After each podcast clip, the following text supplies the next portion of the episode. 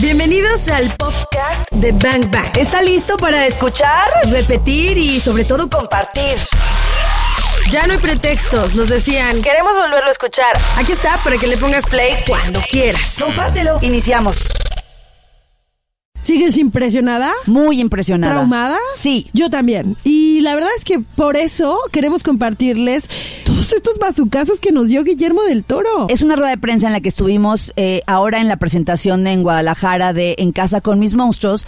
Pero bueno, estuvimos, ¿cuántos te gusta? Unas 200 personas ahí. Sí. Y luego te comparten ciertos fragmentos de la rueda de prensa. Pero nosotras queremos que la escuches completa. Por favor, escúchala con detenimiento y deja que el bazucazo que necesitas en este momento de tu vida permee. Vamos a escuchar Guillermo del Toro, así lo atrapó Exa FM en su rueda de prensa. Bienvenidos, gracias por venir. La exposición, de cierta manera, para mí esto era, eh, es la última vez que se expone la obra en ningún lugar del mundo ah, y era para mí importantísimo cómo sucediera aquí en Guadalajara.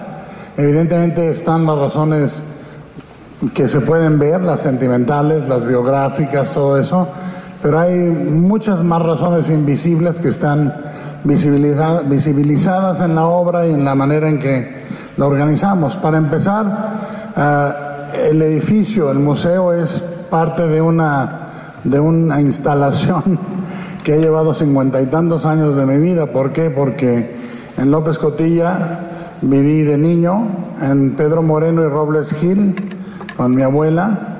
Eh, fui al Colegio Unión y el expiatorio me formó todo muchísimo del horror gótico que y la idea del gótico eh, era niño de la era el, el orador oficial de la congregación mariana en el Colegio Unión y los domingos íbamos al, a las catacumbas del, del expiatorio a ensayar discursos sobre la Virgen María y ver si veíamos un cadáver, ¿no? Era una, una combinación bastante bizarra. Y eh, eh, por aquí anduve toda mi vida, eh, todas las mañanas antes de ir a la escuela, le decía yo a mi abuela, podemos ir a saludar a la aguilita.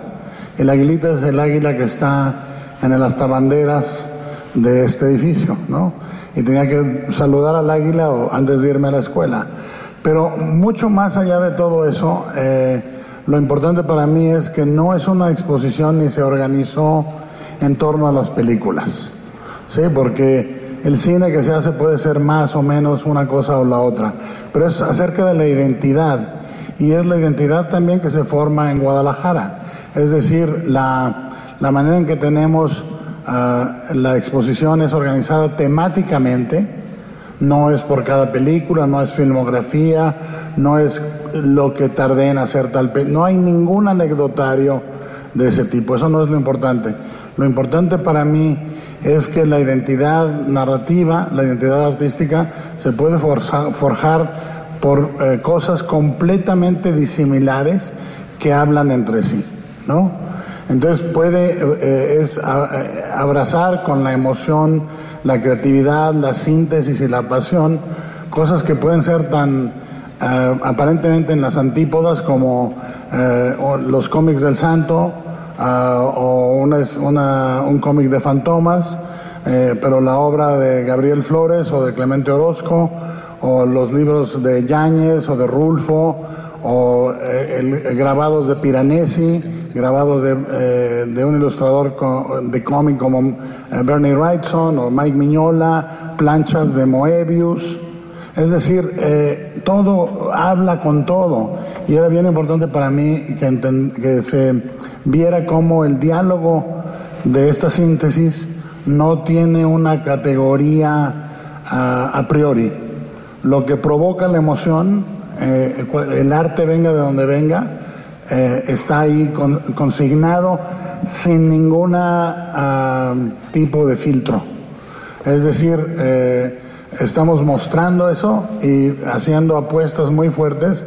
Ah, por ejemplo, en la sala de Frankenstein es una sala en donde se, en donde se sintetiza ah, la ciencia, la arrogancia de la ciencia, los errores de la ciencia. Hay una figura central que es la belleza y el horror.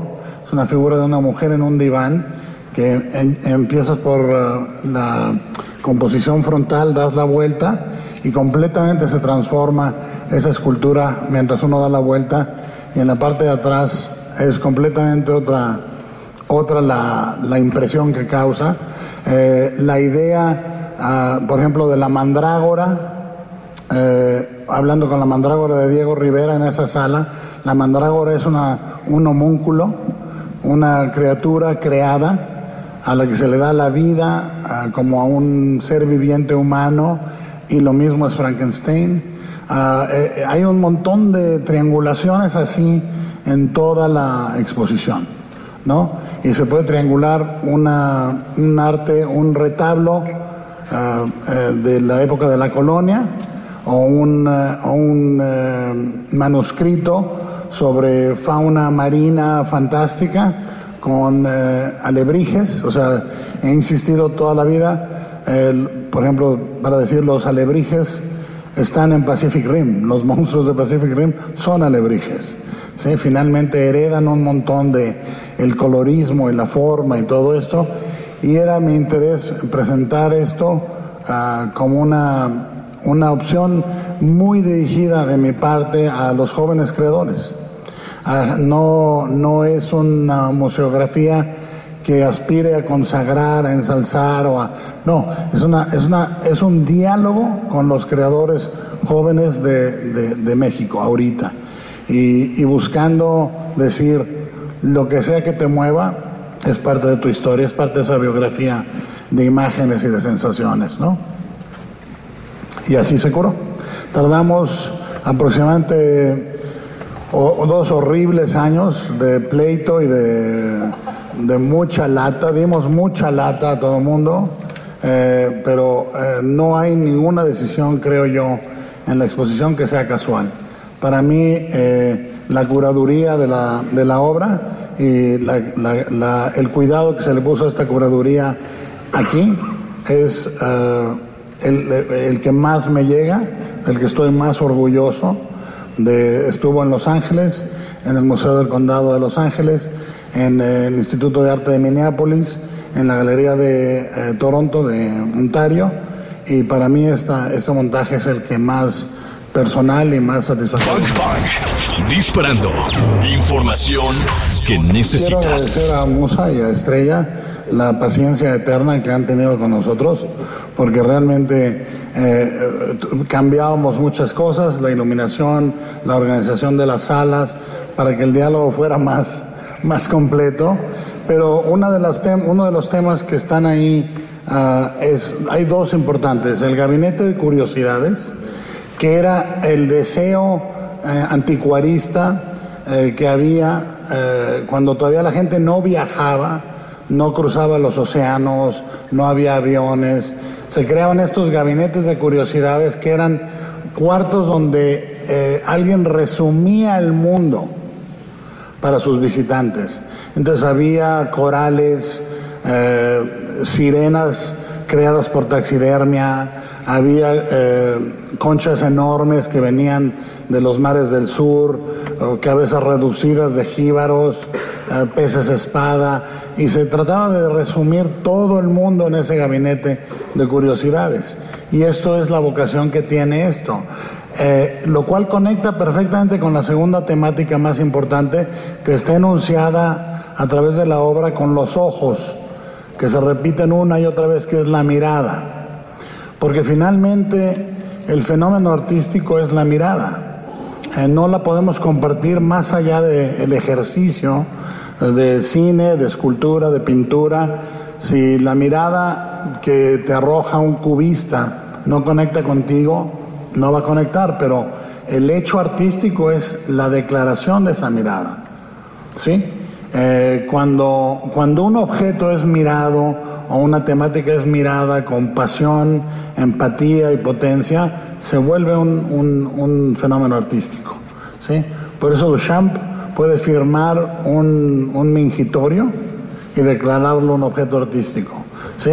Y para mí el fenómeno es importante en nuestra vida cotidiana porque, mm, por ejemplo, yo colecciono cosas insólitas que la gente no entiende por qué, pero puedo encontrar una, una escultura de vinilo chiquita en un tianguis y veo que resolvieron una curva en una parte del diseño y la guardo. Eh, hay un cuento de hadas muy viejo en donde tres hermanos van a cortejar a una princesa y el, mayor es campeón de, de deportes, el otro es eh, un gran soldado y el menor no tiene oficio ni beneficio.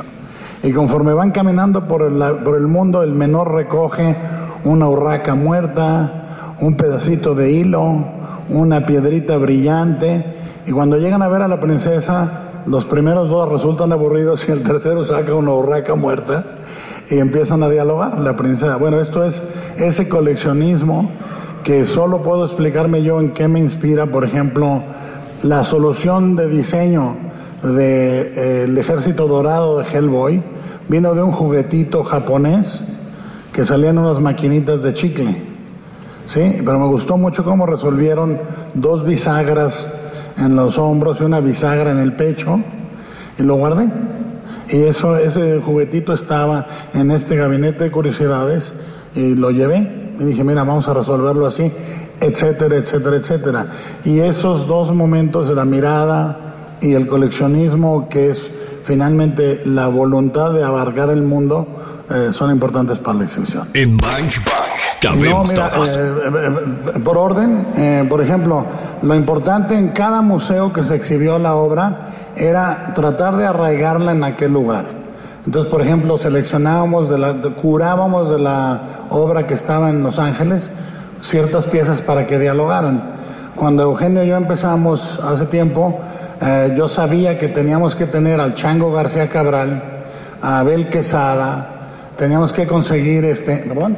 a Posada, etcétera, pero, o sea, buscar también eh, recuperar a Ruelas, a Julio Ruelas, de una manera en que se integrara un imaginario vivo, un montón de cosas, ¿no? Entonces, la selección de piezas de la colección mía fue hecha con esa mirada. Muchas, hay muchas piezas nuevas que no se han exhibido en ningún lado y hay otras que se exhibieron que no vinieron. El porcentaje es, aproximadamente mi colección son como unas 3.000 piezas incluidos los monitos que salen en los chicles, así que tampoco te pantallas, pero, pero, pero lo, que es, lo que es padre es que escogimos las que hablaran entre ellas, ¿sí? Y qué podía darnos, eh, Eugenio fue muy, muy proactivo y muy propositivo, diciendo esto es lo que creo, nos echamos nuestros despeluques de cuando en cuando, eh, pero eso vino, ahora limpiarla, yo limpio, yo enmarco, yo sacudo, yo barro y yo trapeo porque la única vez que alguien me quiso ayudar rompió dos monos. Entonces, eh, yo soy el encargado de todo. Cambio focos, eh, le doy su pasada de aceite al piso, sacudo y, pues eh, cada domingo me toca. cada domingo me toca, descanso el domingo, sacando el bote de basura, limpiando. Disparando. Información que necesitas. Ok, mira, eh, hay un calendario eh, muy concreto que no me permitía dejar las piezas más allá de octubre, noviembre y fue una decisión muy difícil, te lo puedo explicar largamente, y decidí que terminara en Guadalajara. Yo eh, creo que es para mí importantísimo que sea así. Y, parte de eso es la, inclusión de, hay, una, hay un dibujo de Gis, están cuadros de José Force, están los, uh, los, los, muñecos, Gabriel Flores, Orozco, etcétera, pero también están los muñecos de animación, porque justamente, te repito, para mí, ahorita mi propósito en la vida es la continuidad, no de lo mío, sino qué sigue. ¿Se me entiendes? O sea, yo ya estoy panzón y de 54 y ahí voy. Eh, ¿Qué sigue? Entonces esto es una memorialización de la continuidad hasta ahorita. La cámara con que filmábamos la animación, Rigoberto Mora y yo, para el Festival de Cine, para la Feria del Libro, está ahí, y esa cámara y toda esa fascinación por el stop motion y la animación de plastilina continuó de alguna forma rebotó con René, con Rita, Juan José, con un montón de gente y que me interesa que se memorialicen en esta crónica en esta identidad, te repito, que no es la identidad mía, es una, mi propósito es que sea la identidad de la creación, ¿sí? No es filmografía, es biografía, gabinete de curiosidades y todo eso. Para mí tengo clarísimo que el talento en México es enorme, eh, que rara vez logramos que se memorialice, que se pierde en el, en el divagar de los sexenios, ¿no?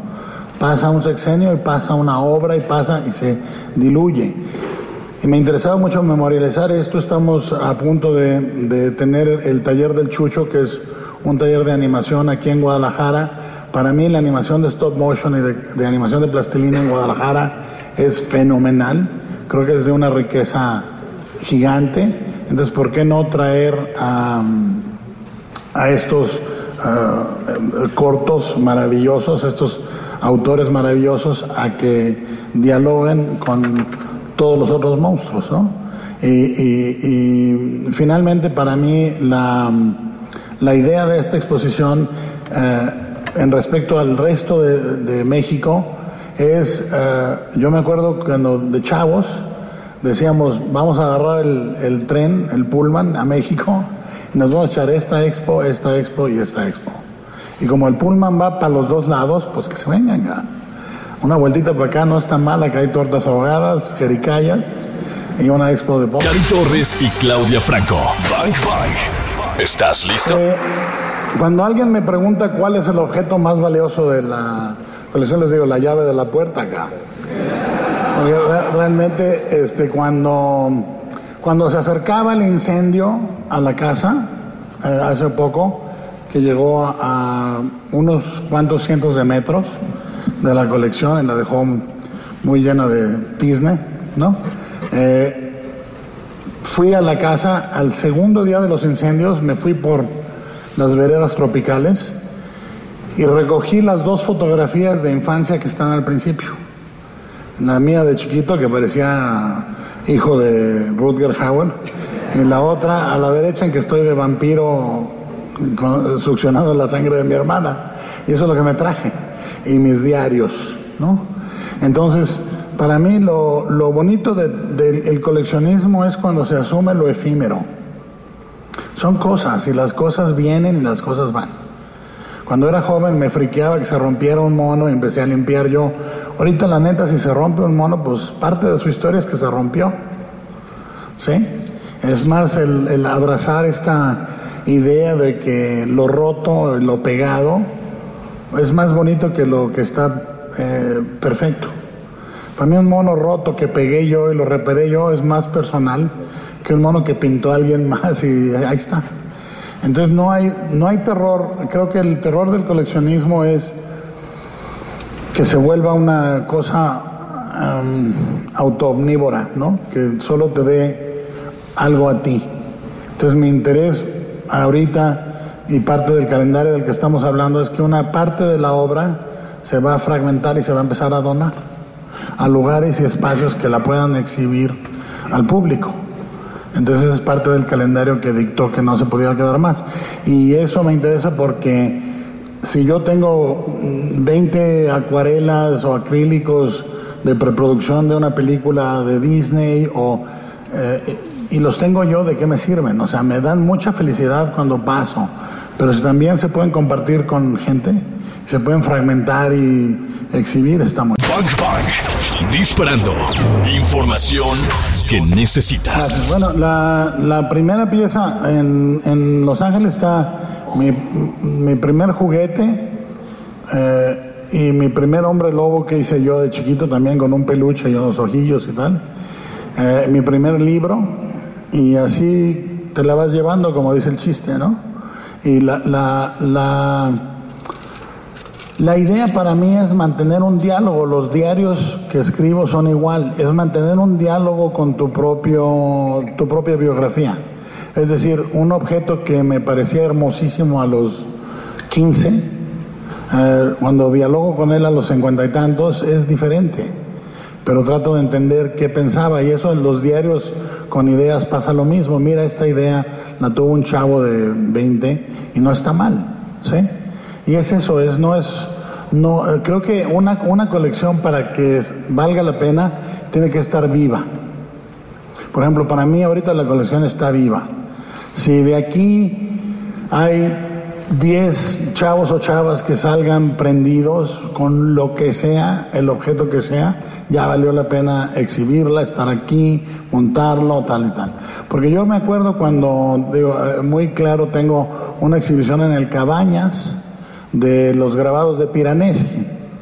Y yo de verdad, de verdad estaba pensando, ¿por cuál ventana me meto?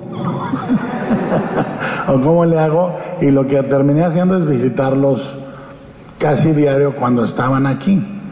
Pero me, me llenó de inspiración. Entonces la esperanza es que también uno de los aspectos de la, de la exhibición que es muy bonito es que aunque veamos la película, rara vez nos queda claro el nivel de trabajo que es crear una pieza. El nivel escultórico, pictórico, o sea, cuando ya ves el material y ves los, las capas y capas y capas de creación que lleva un mueble, un vestuario, un- un- una criatura, ¿sí? Creo que te llenan de un placer artístico único que no es ni de museografía, ni de pintura, es muy diferente.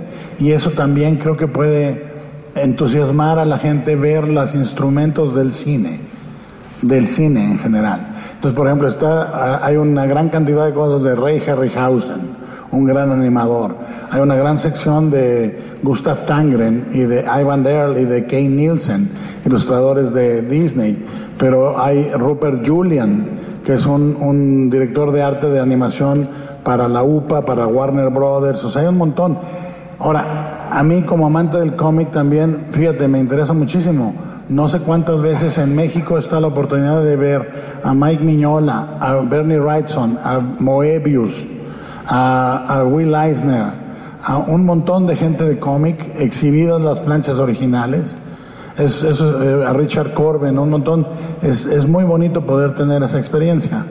La mm, segunda era sobre la, la Olimpiada. Bueno, te digo, esta preocupación de la continuidad para mí, lo que yo creo que existe eh, en la vida es uno tratar de afectar su esfera inmediata de la mejor manera posible. En el caso del taller del Chucho, en el caso de la beca Jenkins del Toro o la beca Animéxico que está con, en el Festival de Morelia, son cosas que darán continuidad y que mi diálogo con mi familia es muy claro, les digo, eh, lo que junte y lo que haga el resto de la vida, un, un- un enorme porcentaje lo trataré de dedicar a que estas cosas continúen, ¿sí? Por tanto tiempo como sea posible. Y esto es cosas, a veces eh, me mandan el mensaje directo por Twitter y no se da cuenta nadie y pasa de manera muy rápida y esta vez pues se, se- se supo más, pero son cosas que de repente ocurren y hay una coyuntura, no voy a decir con quiénes, pero hay cortometrajes o cosas que de repente salen. En este caso lo que, lo que me movió muchísimo eran los chavitos yendo a la Olimpiada Matemática y dije, pues hay que hacer algo, ¿no? Y creo que no está mal que se haya hecho por ese medio porque eh, yo pienso que los empresarios locales de cada ciudad, de cada estado, a a mí me parece que se podrían involucrar más en una labor eh, minuciosa y humana y real para propiciar estas cosas. Entonces hubo una respuesta de modelo muy bueno y creo que es importantísimo eso, pero eh, creo que es eh, eh, tratar de afectar la cultura, no nomás, o lo- las cosas estas t- teniendo un rol activo, ¿no? Amelio Obregón de Periódico El Imparcial. Aquí estoy. Sí, bueno, de hecho en la serie de tele y en los libros de The Strain, ¿no? Eh, eh, hay un personaje que se llama el Ángel de Plata, que tiene un arco protagónico muy, muy largo. Ahí están las pinturas también de que memorializan eso. Y me interesaría mucho, eso salió de un guion que nunca se hizo, que se llamaba Plata, que era de un luchador que se daba cuenta que los políticos eran vampiros y se dedicaba a matarlos, ¿no? Cosa que pues todavía tiene mucho potencial. Así que no sé, lo que, lo que sucede es que las historias se las va encontrando uno, ¿me entiendes? Y las va juntando, pero no creas que hay un O sea, la carrera es lo que te sucede mientras haces otros planes. Para parafasear a John Lennon, ¿no? Bang Bang. Disparando. Información que La necesitas. pieza, la pieza más emblemática no la puedo escoger. Eh, cuando, le platico, cuando los fuegos venían, me quedó muy claro que no quería rescatar nada de la colección. Quería rescatar mis libretas y las dos fotos. Porque si rescatas una, una cosa, la vas a odiar porque no rescataste las otras. La que rescates te va a caer de la chingada. Y las otras vas a decir, ¿por qué no rescaté esto? Entonces mejor que se lleve el fuego todo. ¿No? Entonces la más, la pieza más bonita es la memoria. De la colección es la memoria. Y eh, el puesto de periódicos puntualmente es el puesto eh, que estaba en Pedro Moreno y Robles Gil. Y cruzábamos mi abuela y yo, creo que eran los martes, cuando salían los cómics nuevos. Y cruzábamos, eh, mi abuela me decía, pero compra cosas bonitas, ¿no? Y yo me compraba un archi o dos para disfrazar toda la bola de barrabasadas que, que me interesaban, ¿no? Y salía con un bodoque así de cómics y luego mi abuela ya veía las cosas que me había comprado y lloraba de la tristeza. En cuanto a lo de Ko- Kojima y Death Stranding, a mí nomás eh, me, me, me escaneó. No sé qué va a hacer con mi personaje. Ojalá y no haga nada terrible. o que me, eh, que me lleve a la cárcel o que me destroce o que no tengo idea de qué va a hacer con el personaje. Pero mm, sí jugué un poco el jueguito y Kojima me mataría si digo algo más. Hola, Nos queda tiempo nada más de una sola pregunta. Hola, buenas tardes. Guillermo Mariana González de AGG. Eh, yo tengo tres preguntas, ojalá las respuestas. La primera es, eh, se había hablado de que lo recaudado en esta exposición iba a ser para becas, si lo puedes confirmar. Dos, eh, mencionas que esta, esta exposición se va a fragmentar. ¿A qué instituciones te gustaría que fuera? Y si ya hay algún, digamos, un trato para que alguna institución o alguna organización las tenga. Y tercero, eh, viendo toda esta diversidad de autores, de, de- de referencias tuyas, ah, ¿te consideras un Frankenstein, digamos, que está armado de un montón de, de, de, pues, de influencias? Ok, la, ¿cuál fue la primera? Porque ya me mareé. Ah, la, la otra que está, ok. Sí, la idea para mí, la petición, la petición que hice cuando se montó la exposición, fueron dos. Una es que los lunes fueran gratis, ¿sí? Para que eh, la gente que de verdad quisiera venir no pudiera, eh, estuviera ahí. Vamos a tratar de incluso buscar más soluciones, pero esa era importante.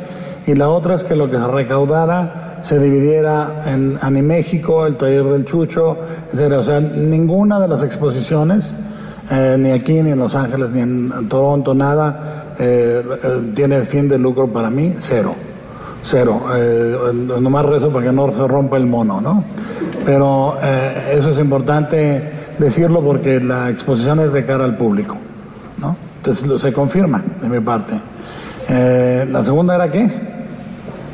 Eh, de, de a dónde van a ir las piezas. Ah, ok.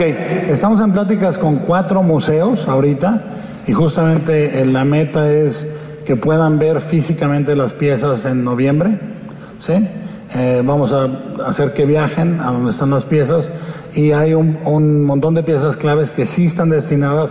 Se hará el anuncio en enero o febrero a dónde van, pero también la, la idea que estoy, lo que estoy promoviendo es que estén exhibidas permanentemente.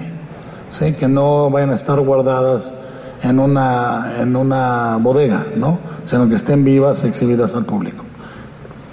Y la tercera, si te un referencias. Pues yo creo que todos, ¿no? Todos somos eso. O sea, eh, somos la, el la- la aldea global, ahorita todo es permeable. Lo, lo hermoso es que en algún momento cuando cosieron la pantorrilla de Frankenstein o le cosieron el antebrazo, en alguna de esas piezas venía el alma y ahí se quedó, ¿no? Mientras haya un alma, puedes estar hecho de 800 piezas, está muy bien. Cari Torres y Claudia Franco. Bang Bang. ¿Estás listo? Mira, a mí los monstruos que tú tratas de, de imponer como idea no son los que me interesan. A mí la monstruosidad humana la represento en las películas y la selección de a quién se lo aplicas te toca a ti y a la gente que quiera. ¿sí? Lo importante de una idea política es una idea política que pueda viajar a todo el mundo y no sea un cartón en la sección política de un periódico el domingo. Entonces a mí me interesa muchísimo hablar de la monstruosidad física y la monstruosidad del alma y cuál de las dos es eh, superable de manera más, eh, más sencilla. Para mí, la monstruosidad no se limita a una parte de un continente.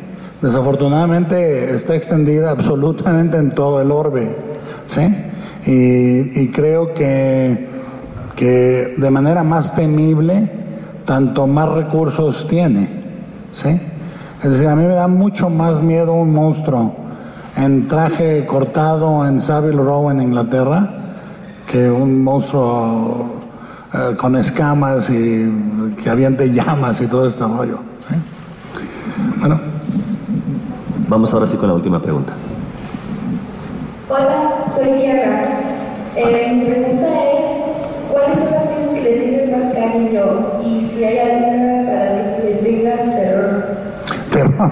No, fíjate que ni una me da miedo. De, eh, de- no me da miedo. Bueno, hay, hay una, el enanito con, hay un enano con una navaja de rasurar que de cuando en cuando se me olvida que está en el pasillo. y sí me, sí me alcanza a pegar. Pero al revés, o sea, por ejemplo, la mayoría de las piezas, la mayoría me hacen sonreír. Y muchas de ellas me hacen sonreír diariamente. O sea, eh, paso y sonrío. Entonces, eh, una de las cosas que tengo es una vida social absolutamente putrefacta. O sea, mi vida social es cero, cero. Estoy en la casa con los monstruos. y luego eh, estoy ahí, eh, en la mañana salgo de la casa familiar, voy con los monstruos y en la noche vuelvo. Y ya, o sea, es realmente una cotidianidad. Entonces, eh, todas las piezas tienen una, un significado especial. Ojalá y mejor me digas tú luego cuál te gustó más a ti.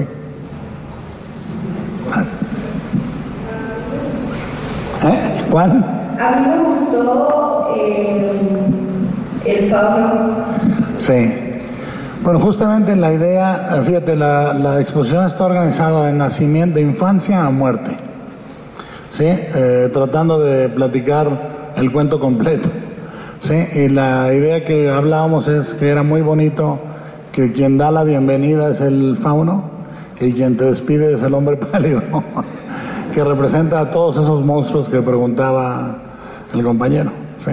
El hombre pálido es el que, ese es el, a mí me dio miedo ese cuando lo diseñamos y por eso supe que valía la pena hacerlo. Ya escuchamos lo mejor de este podcast. ¿Cuántos bazucazos recibiste el día de hoy? Porque yo me voy muy descalabrada. Anótalos todos. Y si los quieres escuchar en vivo, pues sencillo, búscanos en ExaFM 101.1 o también lo puedes hacer en las plataformas digitales. Todos los días de 1 a 4 de la tarde por XFM 101.1. Ahí está Bang Bang en vivo. Arroba ExaGDL. Yo soy arroba caritorres.mx. Y yo soy arroba claudiafranco.mx. Gracias por escuchar este podcast, Bangers. Te voy a disparar, te voy disparar.